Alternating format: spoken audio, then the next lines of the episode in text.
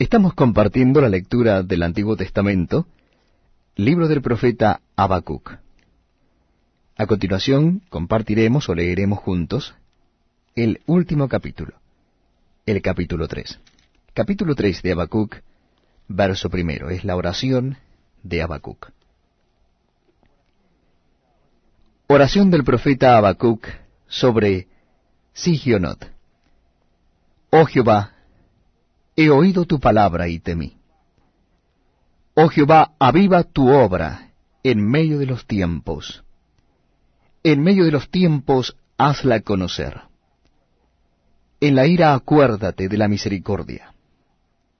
Dios vendrá de Temán, y el santo desde el monte de Parán.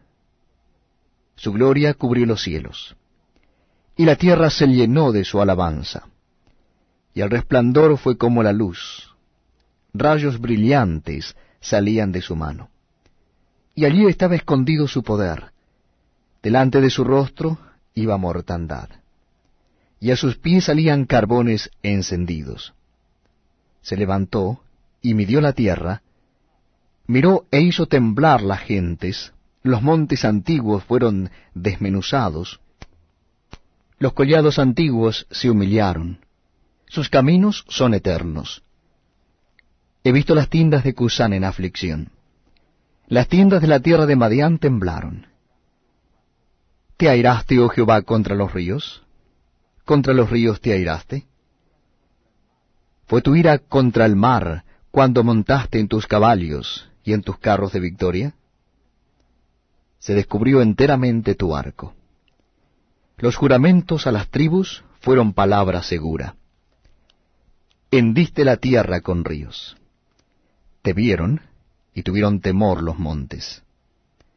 Pasó la inundación de las aguas, el abismo dio su voz, a lo alto alzó sus manos. El sol y la luna se pararon en su lugar.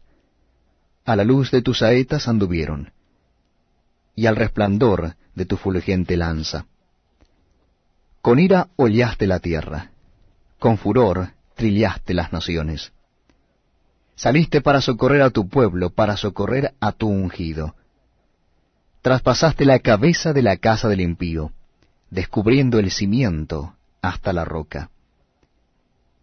Horadaste con sus propios dardos las cabezas de sus guerreros, que como tempestad acometieron para dispersarme cuyo regocijo era como para devorar al pobre encubiertamente. Caminaste en el mar con tus caballos, sobre la mole de las grandes aguas. Oí, y se conmovieron mis entrañas, a la voz temblaron mis labios. Pudrición entró en mis huesos, y dentro de mí me estremecí. Si bien estaré quieto en el día de la angustia, cuando suba al pueblo el que lo invadirá con sus tropas.